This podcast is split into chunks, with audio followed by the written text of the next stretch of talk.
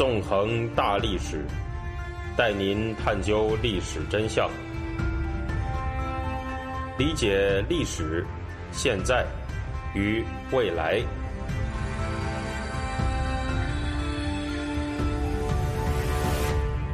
大家好啊，欢迎大家收听《纵横大历史》，我是主持人孙成。今天呢，我们将会继续进行文革历史系列节目。在上一讲当中呢，我们讲完了发动文革的那一次会议，也就是一九六六年五月四号到二十六号之间的中共中央政治局扩大会议。这次会议呢，通过了发动文革的“五幺六”通知，并且打倒了。用来给文革发动祭旗的彭真、罗瑞卿、陆定一、杨尚昆四个中共高干，而很快呀，社会上呢也就出现了第一波响应文革的风暴。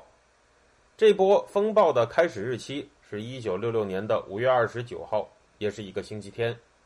这天晚上，一群中学生在北京圆明园的遗迹进行了一次秘密聚会，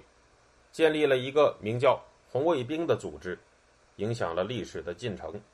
不过，在讲述红卫兵组织的诞生之前呢，我们还是要先看一看它之所以能够诞生的社会背景。在一九六零年代中期的红色中国，当时的中学生们是处在一种怎么样的校园环境里？都在接受着什么样的教育呢？那么，需要首先明白的是啊，当时的中学校园里面，那是弥漫着极其强烈的对毛泽东的个人崇拜的。这种崇拜的程度呢，可以说是今天的中学生们所难以想象的。尽管目前中国当局正在大力推行对习近平的个人崇拜，但到目前为止，客观的说呢，这个崇拜还暂时没有达到当时的毛崇拜那种狂热和登峰造极的程度。当然，未来就说不定了。文革史学者徐有余在他的专著《形形色色的造反》。红卫兵精神素质的形成及演变这本书里面，讲述过一位以 W 作为代称的前红卫兵的故事。在一九六六年的时候，W 呢十九岁，是一个高三学生。他告诉徐有余说：“啊，W 这么说，文革中有一天，我突然想到，既然毛主席和我们一样要吃饭睡觉，他是不是也和常人一样要大小便呢？我想他应该要。”但我不敢想，我们伟大领袖也做这么低级的事。我坚决否认他会用与我们不同的方式。我不敢想他到底怎么解决这个问题，也不敢告诉别人我的疑惑。这个就是 W 的话。那么他听起来似乎是很荒谬的，因为毛泽东他明明也是个人呐，他当然也和其他人类个体一样，都是需要吃喝拉撒睡的嘛。那么。这位 W 同学这样想象毛泽东，意味着什么呢？可以说，在他那个时候的心目当中，毛泽东啊，可并不是一个人，而是一尊神。最起码呢，不会是一个普通的人类，而他是有超能力的。徐有余的书呢，还引用了明星刘晓庆在当年的想法。刘晓庆在描述那种想法的时候这么说道：“他说，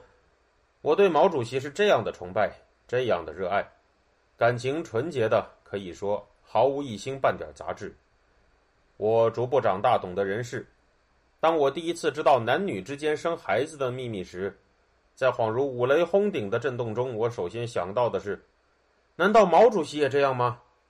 当然，我立刻就会打消我对深深挚爱的领袖的亵渎。从这里来看啊，刘晓庆当时是不敢想象毛泽东。也和芸芸众生一样会进行性行为的，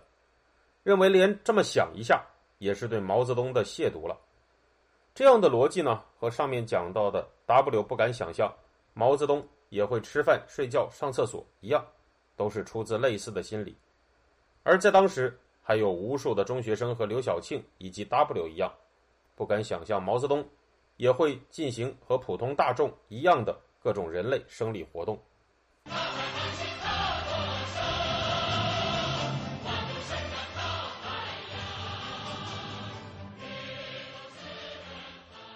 事实上，在人类历史上出现的邪教当中啊，不但会有让信众们去爱、去崇拜的对象，也是会有让信众们去仇恨的对象。文革前夕的毛泽东崇拜就是这样，中学生们不但被教育要把毛泽东当成教主一样来顶礼膜拜，当成没有一般人类生理活动的神来膜拜，还被要求去恨许多他们不曾去过的国家，比如所谓的美帝和苏修，也就是美国和苏联。徐有余在他的著作中这样描述了红卫兵一代人在当时的国际观，说道：“在红卫兵这一代人心目中，美国是中国最凶恶的外部敌人。他对于其走狗国民党在中国的失败恼羞成怒，以朝鲜为跳板，妄图侵占中国。当他被打得大败之后，他又在越南点燃战火，目的仍是进攻中国。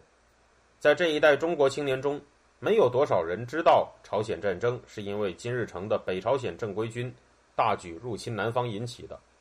也没有多少人知道联合国安理会通过了决议，授权联合国军援助南韩击退武装进攻。当然，也没有多少人知道日内瓦协议和北越对南方的野心及渗透，只知道越南的战争是北越抗击美国的侵略。那么上面讲的这种对美国的仇恨教育宣传呢，其实也导致了当时在中国读书的美国青少年受到了各种敌视。三小时六四主题纪录片《天安门》的导演美国人卡马，在一篇文章中这样写道：他在文革前夕的遭遇。当时呢，他正在中国读中学。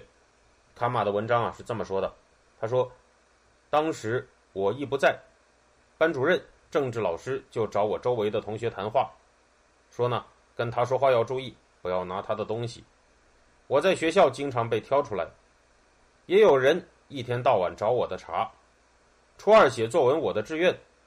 我是喜欢在外面野跑的人，写我想当个勘探队员，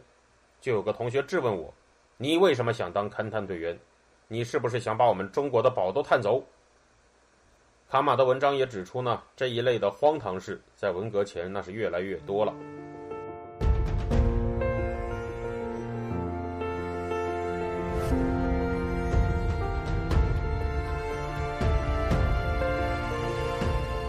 您现在收听的是自由亚洲电台的《纵横大历史》栏目的回顾文革，我是主持人孙成，欢迎您继续收听。除了美国之外，另一个中学生们被教育要求仇恨的对象就是苏联。事实上，在当时红色中国的政治语境里面呢，苏联啊，甚至已经是不太被直接叫做苏联了，而是被叫做苏修。也就是被看成了背叛了国际共产主义运动的苏联修正主义。徐有余的书中呢，也描述了当时对苏联的仇恨教育的叙事方式，提到这种叙事和对当时中国的吹捧是结合在一起的。徐有余的书啊，这么说道：对中国现实的描绘也是神话式的，中国被说成是世界上最先进、最美好的国家，我们的领袖受到世界各国人民爱戴。我国的军队举世无双，苏联变成修正主义之后，世界革命的中心移到了北京，这是一种历史趋势。马克思、恩格斯曾期望英法德首先爆发无产阶级革命，他们的期望落空了，革命中心向东转移到苏俄。斯大林逝世后，由于赫鲁晓夫的背叛，革命中心进一步东移，打败一切地修反。解放全人类的任务，由中国人义不容辞地承担起来。唯一的问题是，有人妄图复辟资本主义，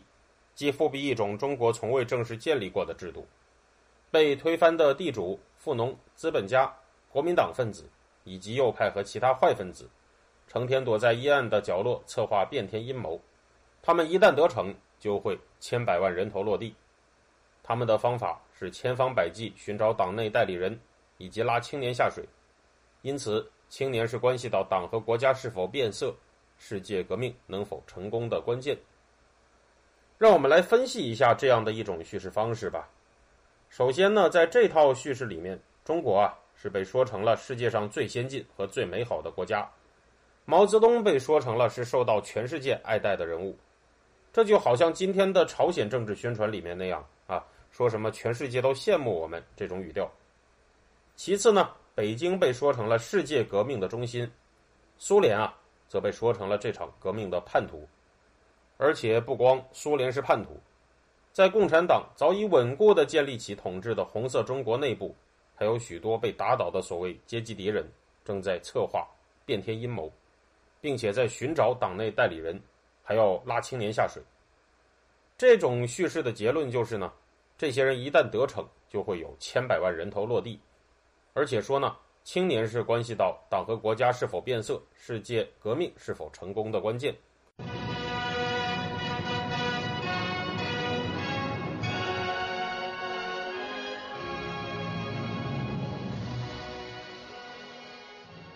在这个地方，我们就不难看出，这套教育里面的叙事方式和五幺六通知所使用的那种逻辑是非常之相似的。如果大家还记得我之前所讲过的内容。五幺六通知呢，有一段话猛烈的抨击了彭真主导下推出的二月提纲。他这么说的，我再给大家读一次。总之，这个提纲是反对把社会主义革命进行到底，反对以毛泽东同志为首的党中央的文化革命路线，打击无产阶级左派，包庇资产阶级右派，为资产阶级复辟做舆论准备。这个提纲是资产阶级思想在党内的反应。是彻头彻尾的修正主义，同这条修正主义路线做斗争，绝对不是一件小事，而是关系我们党和国家的命运，关系我们党和国家的前途，关系我们党和国家将来的面貌，也是关系世界革命的一件头等大事。我在之前的内容里面曾经说过啊，五幺六通知把对彭真还有二月提纲的斗争的意义，拔高到了一种无以复加的程度。并且呢，用关系世界革命的一件头等大事这样一种形容，可以说呀，把它抬高到了一种拯救地球的高度。如果单纯的看五幺六通知里面的这么一段话，缺乏那个时代生活经验的人们呢，或许就会感到很不可思议，因为这完全是彻头彻尾的疯话和被迫害妄想狂嘛。实际上呢，这样一种疯狂的逻辑，绝不仅仅是五幺六通知所独有的，可以说在那个时候。中共中央推出的文件是在用这样一种疯狂的逻辑去看待世界的，在学校里的教育呢，也是在用这样一种疯狂的逻辑去看待世界的，就连普通人生活当中所遇到的政治宣传，还仍然是在用这样一种疯狂的逻辑在看待世界的。这样的政治宣传啊，铺天盖地，覆盖着中共治下的各地，用疯狂和夸张的语调，描绘着耸人听闻的阴谋。和被说成是拯救全世界的宏大事业，而这样密集、统一、长时间的洗脑，已经成为了人们学习、工作、生活的一部分。直到今天呢，我们还能够看到，在日常生活用语当中，时不时的就会蹦出一些文革词汇，可见这种洗脑的深度和烈度。对于世界观相对还不太稳定的十几岁的中学生来说，这样的洗脑会有多么大的魔力？那实在就是可想而知了。不过呢，还有一个值得探讨的问题，就是众所周知的是，在文革当中，红卫兵们啊是分成了各种派系，互相之间啊进行了非常激烈的，乃至是你死我活的斗争和厮杀。为什么他们接受的明明是同一套洗脑，却依然分化成了各种各样的派系呢？事实上，我们在之后将会讲到，尽管这种洗脑毒害极深。但当时的人们呀，也并不是丧失了一切自我意识的丧失，在接受同一套洗脑的同时，每一个人呢，也在按照自己所处的社会地位、自己的利益诉求、自己的自由意志去行动。于是，这就出现了一个从表面上来看啊，着实难以理解，但是实际上呢，却有着内在逻辑的现象，那就是在文革当中，敌对的各派系。都高喊着“毛主席万岁”，却互相那是斗得不可开交啊！而要分析这种现象的成因，我们就要讨论文革前夜的社会结构了，以及这种社会结构在中学里头的反应。而这些内容呢，就将会是我们在下一讲当中会进行详细讨论的问题。那么，感谢大家，这周就到这里，我们下周再见。